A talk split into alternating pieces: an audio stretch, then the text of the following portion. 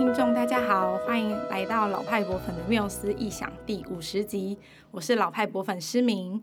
这一季的老派博粉缪斯异想已经陪伴大家两年喽，这一季非常的长。那从二零二一年的三月的第零零集到今天的第五十集，老派博粉和你分享三百多年来世界各地现代博物馆诞生的故事，相信观众朋友跟我一样学习到了非常多。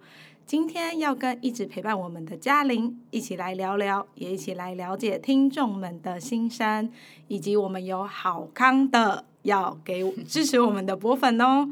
那我就先卖个关子喽。嗨，大家好，呃，我是嘉玲，然后哇，没想到转眼间就来到了第五十集。虽然说两年感觉好像很漫长，但是对我们而言好像也是蛮快就过去了。对啊，疫情也两年多了。对对对，我们伴随着疫情一起做完了这一季的节目，这样哈。那呃呃，很谢谢大家，就是也一起跟我们走了两年啊。如果说你是我们的忠实粉丝，每一集都有听的话，就会更了解，就也跟我们一样。想透过这个节目更了解这个嗯所谓的现代博物馆在这个世界上是怎么一个一个冒出来的哈。那从呃英国的牛津大学的阿什莫林开始，然后慢慢的透过了三百多年的时间，形成了我们当代看到这整个博物馆世界。那其实，呃，老派博粉的缪斯一想，就是这个 podcast 的品牌，其实跟我们自己的品牌名称是一样的嘛。那我我觉得当初在做这个节目的时候，其实也是很希望，呃，我们的伙伴、我们的团队，透过做这个节目，大家一起呃来呃认识这个世界博物馆的诞生。然后大家要知道，我们做每一集都是非常非常用心，花很多时间去搜集资料，然后还要设计对话啊等等的哦。那当然，这中间我觉得大家的收获也很多。然后，所以我觉得啊，蛮感慨的，就是在准备今天的节目的时候，看着我们这五十集，然后只从呃一六八三年开始哈，一直做到差不多二十一呃二十世纪末这整个的过程，其实每一集都很好听。那如果你还没有有漏听哪一集的话，听完我们今天的对谈之后，也不要忘记回去可以再。补听看，对，补听一下这样子，或是你觉得那一集很赞，嗯、就是也可以多听几次。对对对对对，那我们今天就要来做一个小回顾喽，因为呃，这就是经过了这个数据，现在很流行数据分析嘛，所以我们今天就来看看到底哪一集是每一集有哪些不同的数据在背后这样子。好，注意、嗯、这间博物馆太狠了，在老派博粉 Podcast 所有节目集数中啊，这间博物馆荣登。收听总数排行榜第一、第二名哦。Oh. 那嘉玲要不要来猜猜看是哪间博物馆啊？如果是第一、第二名的话，应该都是我们做两集的博物馆，对不对？对。那通常都是那种可能是比较世界知名的大 Top One 的博物馆，像是大英啊、大都会啊、呃罗浮宫啊、V N A 啊等等的，是哪一个啊？是。罗浮宫哦，就是啊，跟大家分享一下，就是第六集的收听总数啊，就是远远超过其他集的集数哦，真的哈、哦。对啊，大家对于这一集的名称还是，反正这一集是一九诶一七九三因断头台而生的博物馆——罗浮宫的悲剧喜剧。嗯，大家对这一集很感兴趣吧？那也不知道是我们的标题。很惊悚呢，还是大家对于罗浮宫这个品牌本来就是很推崇，就是很想要知道，uh. 还是就是这个标题看起来就是让大家觉得，嗯，感觉是一个古代名人八卦这样子。哦、uh，嘉.玲觉得为什么这个这这两集或者是罗浮宫是最吸引听众的呢？嗯。我我觉得，就现在回头看啊，的确这个标题很真的很抓马，就是有可能还是煽情的东西，还是有点效果的这样。而且我在猜，也许大家不会想到博物馆和断头台之间的关系吧？就是说，oh. 呃，因为我们命名是因断头台，除非是很了解历史的人，对，或者是说，其实即便是我们念博物馆学的人，嗯、我们也不会特别去。呃，思考到罗浮宫跟整个法国民主的发展有多么密切的关系，就是我们以前在念博物馆学的时候，都在谈经营嘛。其实我们对于这种创办历史也没有特别的研究。那除非是法国人，或者是而且要法国的历史学，而且还会关注博物馆的人，可能才会有这样子的连接。那那我觉得对一般民众而言，可能会看到那个标题，就会觉得哈，这两个会有关系吗？哎，没想到还关系这么密切，这样子。对，那我觉得这也是呃，我们想要做这个节目的一个很重要的原因之一。我想这一集也很有代表性。就是呃，他就是希我们就是希望把博物馆的这个冒出来的这件事情跟呃世界史呃的串联，让大家知道，因为它真的是很紧密的。那我觉得罗浮宫这一集刚好这个那么那么煽情的题目，其实也呃体现了我们 想要做的事情。对对，然后而且我在想，当然我想对于罗浮宫的品牌很崇拜啊，还有。名人八卦应该都有点关系吧，像是我们自己，我自己也蛮喜欢的那个什么历史的时间的女儿哦，哦，时间的女儿，对对对，podcast，对对对，他也都在讲名人八卦啊，哦，对啊，所以大家对也蛮有兴趣的，所以大家真的是对那个八卦。就不管何时何地的，就是现现在什么名人八卦很感兴趣，但古人的名人八卦其实大家也还是很感兴趣。就是我要我们要听到别人痛苦的生活，才会彰显我们自己的生活没那么悲惨，这样。嗯、也是也是，那就是。罗浮宫这两集应该就是达到多面向，所以就是收听总数就很棒这样。所以如果你还没有听罗浮宫的话，一定要赶快回去听，千万不要让就是不要输在别人的后面。好啊，那嘉玲要不要猜猜看？就是我们单月单月下载总数最高的第一名是哪一集？单月下载总数跟我们刚刚说的那个收听总数最高有什么不一样吗？哎、欸，就我们这个节目做了两年嘛，那第六集罗浮宫的收听总数啊，它比较前面，所以其实它它其实是两年来的、对两年来的数据累积这样子。哦、那单月总数呢，就是该节目就是只要一上线后一个月内的收听数。那其实要不要猜猜看是哪一集？我觉得很难猜耶，好像也是，因为我们没有办法预测观众的对喜好，对，有点难猜，好，没概念。那，那其实啊，就是单月下载率的总数最高的是三十八集《博物馆小回顾与他们的斜杠富裕》。副业这样子哦，这是知名度的第一集对吗？对啊，可能是新手运吧，所以就是太好了。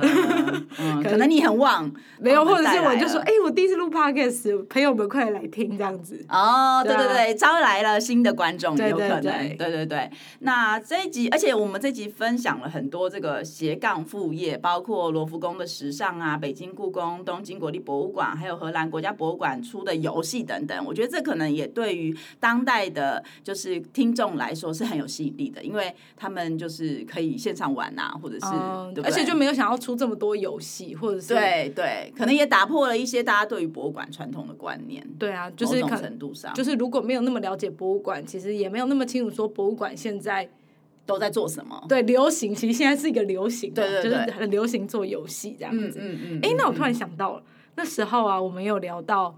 即将要开幕的最新故宫哦，对对，大家还记得是最新故宫是香港故宫吗？不知道大家还不记得？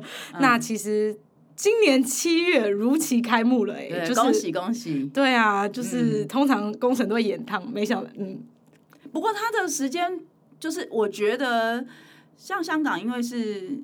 可能因为英以前英国殖民的关系，oh. 我猜啦，就是其实我印象中他的那个筹备期也拉蛮长的哦，oh, 所以其实他们已经说确定的时候开幕就真的会开幕，应该会，或者还有另外可能，就是因为他现在是中国共产党的 统治嘛，oh. 那那那种权威跟集权统治底下，他就会排除万难一定要开幕啊，这也是另外一种可能，不知道，反正就恭喜他们如期开幕，对对对，所以大家去香港流量好像也蛮高的样子，对，大家去香港又有一个新选择。就是香港故宫哈，好，那哎、欸、提到香港故宫啊，我突然有点好奇啊，我们在第二十九集跟三十集介绍台北故宫嘛，那它的还有受欢迎吗？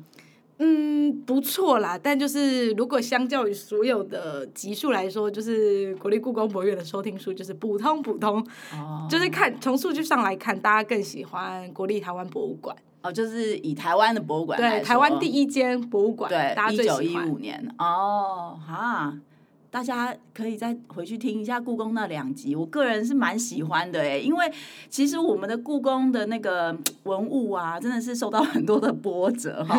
因为我们那两集呢，就是从创办故事就要介绍他那个文物的大迁徙嘛，他们走了很长很长的路才到台湾来。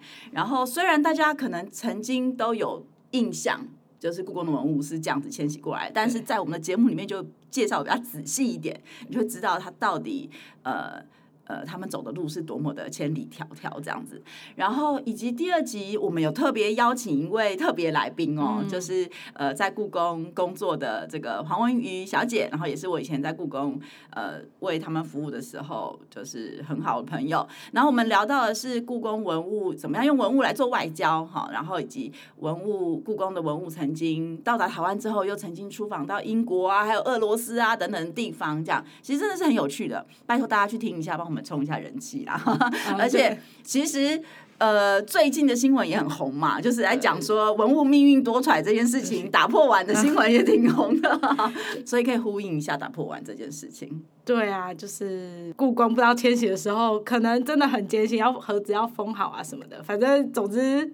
其实坦白说啦，我觉得如果听过我们那两集，知道故宫的文物曾经走过这么千里迢迢的路，你就对于打破碗不会这么大惊小怪，因为你可以想象，就是在所有世界博物馆的文物的漫长的生命历史当中，他们都已经，他们已经活了呃上百年、上千年是没有错。当然，现在把它打破了也很伤心是没有错，但是在这数百千年的过程当中，有一些损耗，我觉得是。蛮自然的一件事情，所以大家真的不需要太大惊小怪。当然，呃，重要的还是怎么样透过经验去学习嘛。我们呃有有了一次损坏的经验，后面就呃不要再哎去避免它，其实就好了。就是一个制度，或者好好的开开箱什么之类的。对对对对对对对。对啊，那就是很多听众啊，其实也有敲碗说，希望我们之后可以多多介绍台湾的博物馆，因为现在台湾博物馆很多嘛。对。那也希望就是多聊聊亚洲的博物馆，毕竟现在大家都可以出国了。嗯嗯。那临近一点的国家，大家更有机会去到，像日本啊，台湾最爱的旅游国家日本。那其实。在我们第三十六、三十七集介绍东京国立博物馆的时候啊，它的收听率很前面，看来就是大家对于日本的博物馆也是很很感兴趣的。对，其实我们有介绍首尔的博物馆，所以大家如果准近期准备要出访去韩国或者是日本的话，还没有听的话，可以赶快去去听一下，或者是再复习一下这样。对啊，哎、嗯，另外啊，就是我也想说，哎，观众们似乎就是刚刚有讲，很喜欢聆听八卦，嗯，那想要聊一下，就是最近十月。欧洲的博物馆、嗯、那些名画们不是都频频遭殃吗？对啊，最近真的很多新闻都是在讲那个画被泼什么泼什么的哈。不过其实，在今年的五月啊，蒙娜丽莎就又被砸蛋糕了，也不说又被啦，就是因为蒙娜丽莎就是一个。常常被破坏，它就是树大招风嘛，哈。比如说，呃，它其实是史上遭受破坏次数最多的艺术品哦。它最严重的一次是发生在一九五六年，呃，就是画作的下半部是被人家泼了像是硫酸那种酸液这样子，嗯、对。然后数个月后呢，又被人家扔石头，然后所以它颜料就有脱落啊。那也是因为那一次这么严重的一个破坏，所以从那一次之后。蒙娜丽莎都有防弹玻璃保护，以至于她这一次被呃砸蛋糕砸蛋糕的时候，画作本身没有受到太大的伤害，但是也是一个蛮惊悚的事件。我想说，微笑的蒙娜丽莎在这个被砸蛋糕的时候，会不会稍微就是笑容会稍微缩一下？抓抓紧点，对对对对对哈，还是他觉得那甜甜的味道不错，比硫酸好。啊、就是十月的时候啊，就是英国的那个环保组织 拦住石油。嗯 Just Stop Oil 的成员就在伦敦国家艺廊，嗯、然后他把番茄汁泼向梵谷的名画《向日葵》。嗯嗯，然后就随后他们有露出那个他们自己的标语的衣服，然后就是他们是哪个单位的吧？嗯、然后那个抗议的成员有把自己的手粘在墙壁上，然后就是要呼吁人们说。哦，oh, 就是数百万寒冷的家庭、饥饿的家庭买不起燃料，嗯、然后或者是他们连加一碗热汤的钱都拿不出来，干嘛关心艺术？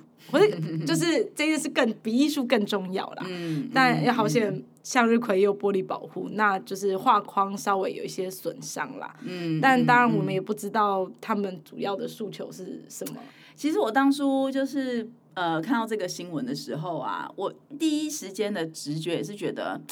这关艺术作品什么事？就是干嘛要来伤害这些作品？这样。不过后来我们再转个念想想，你大概可以理解到，就是呃，我觉得它反映出了当代的资本主义社会那个贫富差距真的太大了。哦。然后某种程度上，现在战争又很对战争，然后天然气也不够。对，就是战争，然后通货膨胀，然后呃，这些就是人生呃，应该是说。呃，生活必需品，像是天然气、嗯、这些资源的缺乏、短缺，就会让在生活在社会比较基层的人的日子过得更痛苦、更辛苦。嗯、那我觉得，就是做抗议的这一群人啊，我觉得他们应该也是很感慨吧，就是他们可能在。每天看到很多人都在社会的底层挣扎，可是放在博物馆里面的这些艺术作品，还是有非常多的游客或者是在社会上中高阶层生活的比较舒适的人，oh. 他们还是能够自由自在的去观看这样。所以我在想啦，他们可能是想要透过这个行动去表现出呃。整个人类社会的贫富差距啊，以及真的很多人在过苦日子这件事情，嗯、那当然画作还是很无辜的啦。但是我觉得这对我们也是一个很好的提醒，这样子。嗯、而且我也发现，在欧洲，就是大家对于伤害作品来 发表抗议行为这件事情，好像有一种传统。对对对，比如说我们在第十一集的时候有介绍啊，就是英国国家艺廊，呃，有一。有一个作品叫做《维纳斯对镜梳妆》嘛，哈，那其实，在一九一四年的时候，有一位叫做玛丽的女生，她就拿着刀子在维纳斯的背部跟臀部上各划了好几刀，那当时也造成这个画布严重的损毁，然后维纳斯这个完美的身躯就好像被攻击，然后身上留下了这个很吓人的伤口，这样。那当时他们抗议的，其实我觉得那个那个抗议行动还蛮合逻辑的，因为那个时候。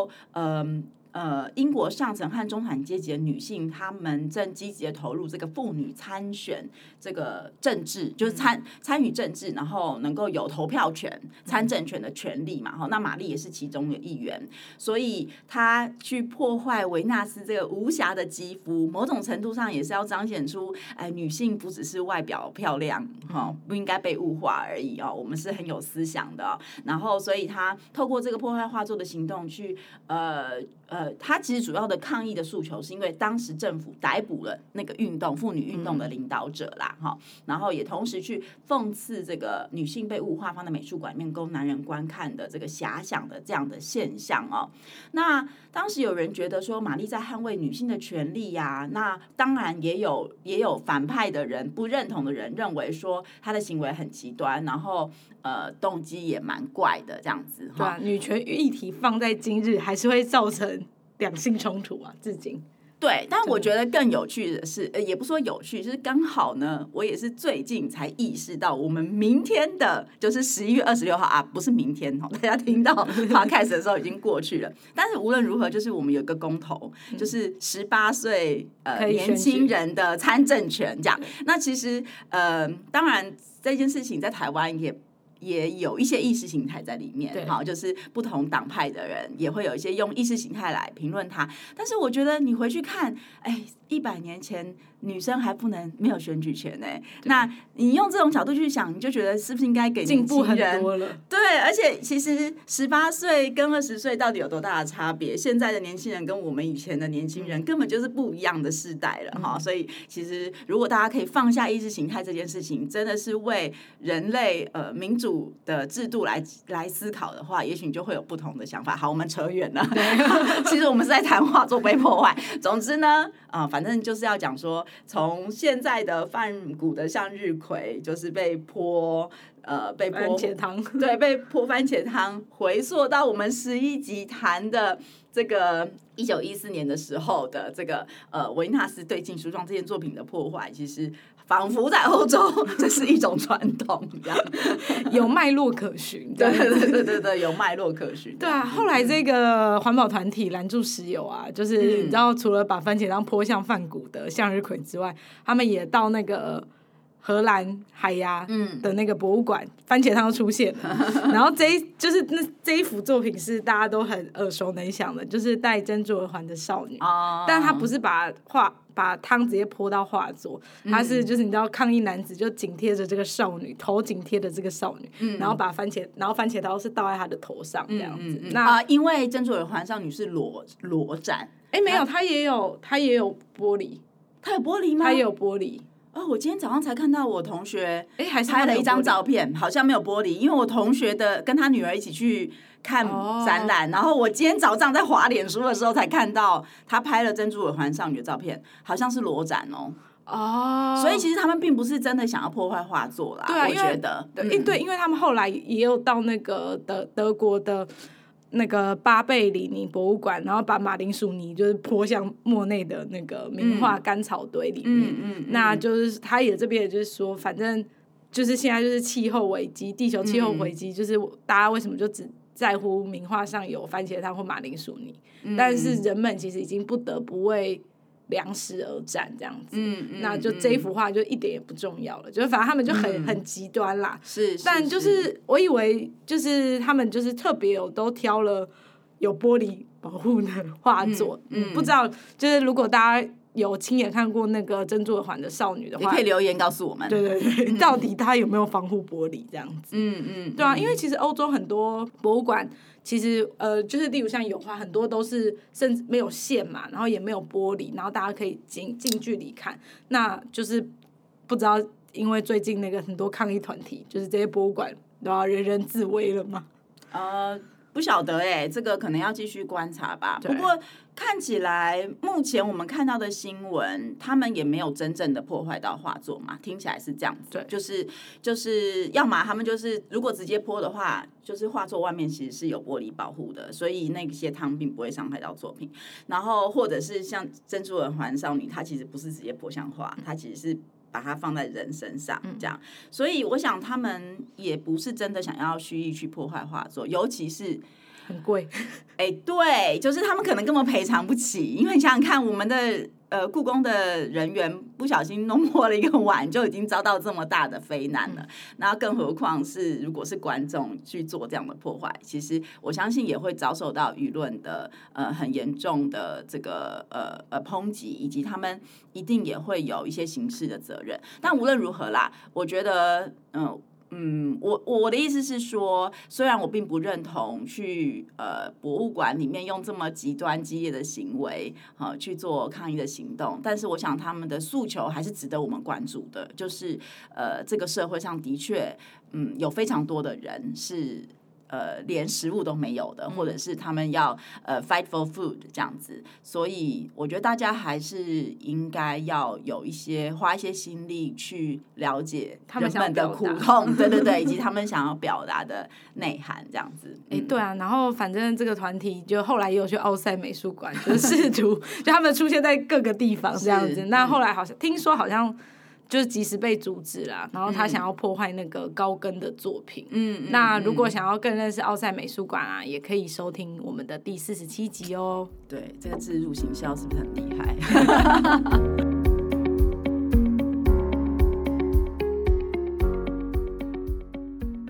们在呃第十七集的时候，好，我现在要换个话题了。就是我们在十七集的时候呢，有跟大家介绍这个英国国家肖像博物馆嘛。然后当时我们其实就知道说，这个台南的奇美博物馆呢，会在八月底要开始展出来自英国肖像博物馆的展览。那个展览叫《时代的脸孔：从莎士比亚到红发爱德》哈。那呃，我们自己呢，因为非常喜欢英国肖像博物馆的这个作品，所以对于他们能够来到台湾展出，自然是非常非常的嗯，就是开心。然后也跟大家真心的推荐这个时代的脸孔这个展览，因为我们自己也去看过了，非常非常的好看哦。就是策展也很用心，然后作品也很棒。而且呢，我们也即将会在小典藏就是分享那个展览，特别是那个观展的方式哈，就是我们会给。大家一些建议呀、啊，就是哎，在这个展览里面怎么样找到属于自己的乐趣，然后呃，在非常好的这个策展的架构之下呢，自己也能够很轻松的观赏，然后跟生活有连接，而且呃，能够有一些收获，这样子。嗯，就是可以教大家小撇步，就是如何跳脱就是展览的原本的架构，然后可以创造你自己很独特。诠释这些文物，或者是跟你一起去的人分享，创造一些很棒的经验哦。对对对对，对啊，那这个展览就是真的很真心推荐大家。那时代的脸孔啊，就是是英国国家肖像博物馆，然后他们一百六十多年来首次大规模的世界巡回，因为他们也是在修馆中这样子。那就是这就是现在在奇美博物馆的看到的作品啊。他们从来都没有离开过英国的国土哦，嗯，所以一定大家要去看英国这五百年来的名人，他们如何影响着英国，影响世界这样子。那其实今天最重要，我说的好康就是今天有好礼要送给我们的果粉听众，是什么呢？哈哈，礼物就是奇美博物馆时代脸孔的特展门票哦。这么好？因为我们向大家分享这么多现代博物馆的故事啊，嗯嗯嗯，那其实我们有个小测验，好了，不是小测验，就是互动小游戏，就是。呃，这些问题呢，其实就是跟博物馆还有跟我们的 Podcast 有关的问题。那大家可以点选本集资讯栏的活动链接，用 LINE 回答五个问题，完成后就可以参加抽奖喽。很简单，很简单的。对，嗯、那如果你对于那个肖像画也有兴趣的话，除了到台南的奇美博物馆外，就是也欢迎收听我们第四十三集节目，因为。听听捐钱给美国的英国人和学英国收集国家脸孔的美国人，他们是如何创建美国国家肖像博物馆的一连串故事吧。对对对，四十三集就是介绍美国的肖像博物馆在华盛顿 DC 的，也很好听哈。哎，那我想问一下，就是在五十集的节目中啊，嘉玲最印象深刻的一集是什么？呃，我现在心里面冒出来的，就基本上就是第四十九集，就是柏林的博物馆岛，因为我实在花很多时间在找资料，相当相当的辛苦，这样，而且那一集里面就讲了五个博物馆，我觉得也是呃，资讯大爆炸。对，资讯大爆炸，然后，然后做完之后，我就或是一边做的时候，我就一边想说，我一定要赶快去柏林，这样。所以，如果大家还没有听的话，赶快来捧我一个场去听一下。对啊，博物馆岛，博物馆岛。嗯，对啊，那就是那一集就是内容丰富啊。如果或者说你还有没有听过的集数啊，也欢迎回去收听那些博物馆们的故事哦，因为他们实在是太狠了。对对，每一个博物馆都很狠啊，其实。好。好那呃，我们的节目呢，到了第一季的尾声，真的很谢谢大家一直以来的支持，然后也很谢谢大家给我们回馈哦，就是我们有在做问卷嘛，然后也得到了很多的回馈。然后，如果大家有任何还想要对老派博粉说的话，都可以在 Apple Podcast 留言给我们，并且啊，也请给我们一个评分喽，就是让我们可以被更多人看见跟听见，这样。对啊，那或是你对于这一季的内容感受，或者还是你对于明年第二季的节目有什么期待啊？你知道可以点选资讯栏的问卷连接，也可以告诉我们。你知道操控我们，操控我们，继续敲完，继续敲完。那也欢迎大家到各大社群平台，就是脸书、IG、Line，搜寻老派博粉的缪斯异想，追踪我们，并传讯息和我们分享你对于节目的想法。那如果你觉得这一集，节目内容有趣的话，或是之前的集数也很有趣，嗯、也欢迎分享给身边的人，让老派博粉陪伴大家继续说出有趣的博物馆故事。我们下一期见喽！下一季，明年见，明年见，拜拜。拜拜。